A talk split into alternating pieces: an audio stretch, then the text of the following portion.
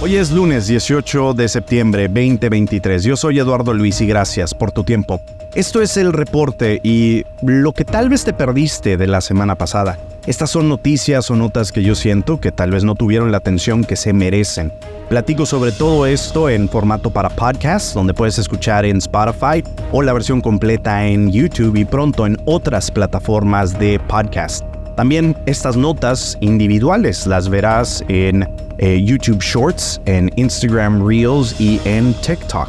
Sígueme en Instagram como arroba el reporte y arroba chuntillo y también puedes seguirme en TikTok como arroba chuntillo. En este episodio quiero platicar contigo sobre lo que pasó con el Attorney General Ken Paxton aquí en Texas. Lo que está pasando con esta congresista republicana que aparentemente está siendo hipócrita en su manera de vivir y pensar y lo que ella dice en público, Lauren Boebert, lo que está pasando con esta acusación política contra el presidente Biden, este impeachment, y una triste realidad que volvemos a vivir en cuanto a los tiroteos masivos en Estados Unidos. Todo eso en esta edición de El Report.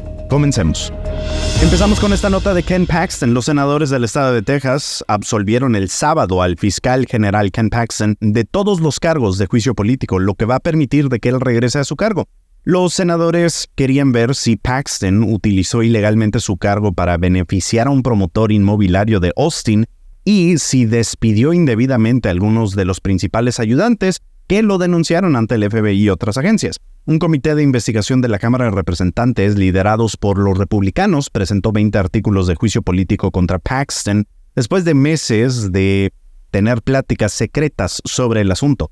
El comité citó un patrón de abuso de cargo y confianza pública, incluyendo presunto soborno y obstrucción de la justicia antes de enviar el asunto a la Cámara para una votación completa.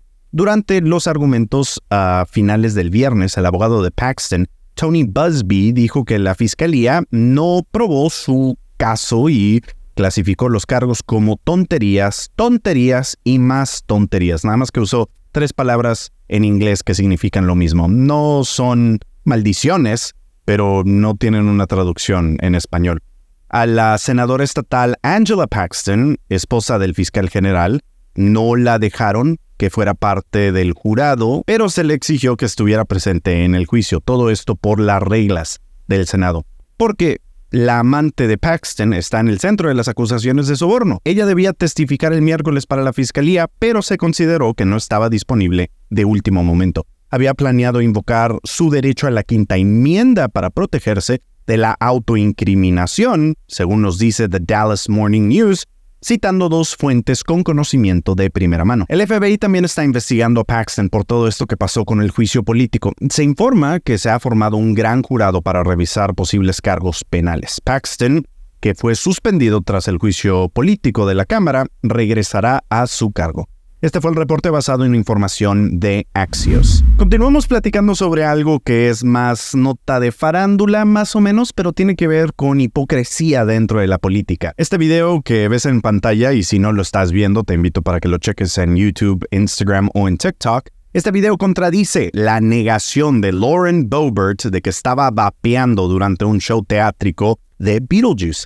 En publicaciones en X anteriormente Twitter, Bobert reconoció haber estado en el programa y haberlo disfrutado completamente hasta cierto punto. Es cierto, disfruté muchísimo el increíble Beetlejuice en el teatro Buell y me declaro culpable de reír y cantar demasiado alto.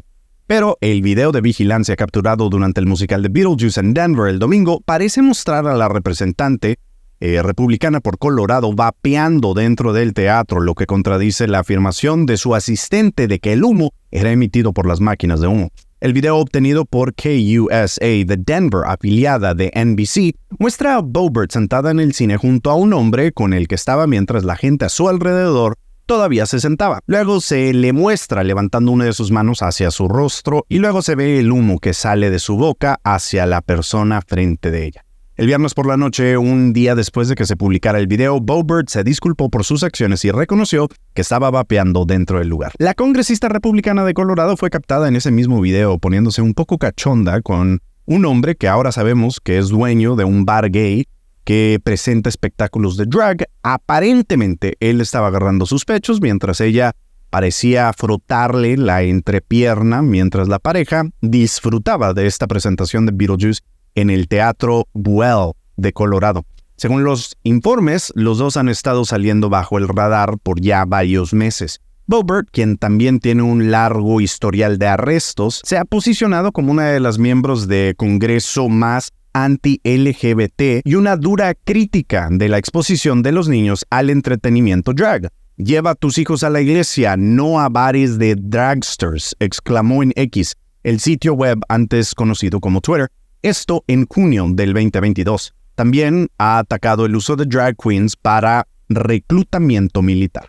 Esto fue el reporte basado en información de NBC News y The New York Post. Continuamos nosotros nuestra cobertura con Indecisión 2024, los dimes y diretes, el teatro político que se arma mientras nos acercamos a las elecciones presidenciales del 2024. Esta semana pasada, el presidente de la Cámara de Representantes, Kevin McCarthy, anunció el martes que estaba dirigiendo a un trío de comités de la Cámara para que abran una investigación de juicio político contra el presidente Biden. Esta medida unilateral es una aparente media vuelta a las declaraciones anteriores de McCarthy de que se debería llevar a cabo una votación en la Cámara para iniciar tal investigación. Esto aparentemente es una continuación de las investigaciones del Comité Judicial y de Supervisión de la Cámara de Representantes sobre los negocios del hijo de Biden, Hunter. El lanzamiento de una investigación formal otorga a los republicanos poderes adicionales para realizar citaciones, según dijo McCarthy en agosto.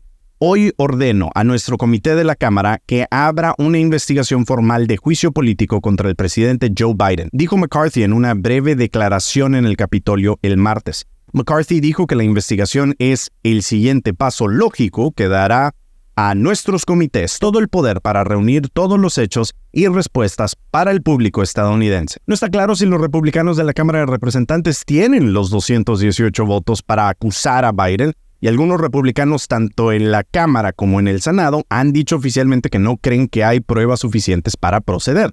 Pero el representante Matt Gates, republicano por Florida, ha estado presionando a McCarthy para que inicie una investigación de juicio político o enfrente un desafío de liderazgo. Gates hablará en la Cámara de Representantes el martes y se espera que detallará sus quejas con el liderazgo de McCarthy. Sin embargo, algunos demócratas han rechazado la sugerencia que se van a unir a Gates para quitar a McCarthy de su puesto.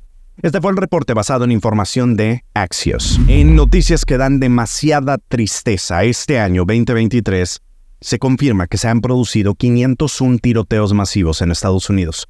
Un tiroteo que hirió a cuatro personas en Denver, Colorado, el sábado por la noche marcó el tiroteo masivo número 500 en el país. Esto en el 2023, según Gun Violence Archive. Horas más tarde, esa cifra aumentó a 501 tiroteos masivos después de que una persona muriera y otras cinco resultaran heridas en El Paso, Texas, la madrugada del domingo. El FBI no define ni cuantifica qué constituye un tiroteo masivo, pero Gun Violence Archive, esta organización independiente de investigación y recopilación de datos, define un tiroteo masivo como un tiroteo en el que cuatro o más personas fueron asesinadas a tiros sin incluir al tirador. Esto hace que sus cifras sean más altas en comparación a otras fuentes con diferentes definiciones. Esto fue el reporte basado en Axios. Continuaremos monitoreando lo que está pasando con el potencial cierre de gobierno de los Estados Unidos. También todo lo que está pasando en las huelgas de Hollywood, así también como en los tres grandes fabricantes de automóviles estadounidenses y todo lo que esté pasando de interés para ti. Para todas las noticias en desarrollo o breaking news, sígueme en TikTok como arroba chuntillo y en Instagram como arroba el report. Yo soy Eduardo Luis y muchas gracias por tu tiempo.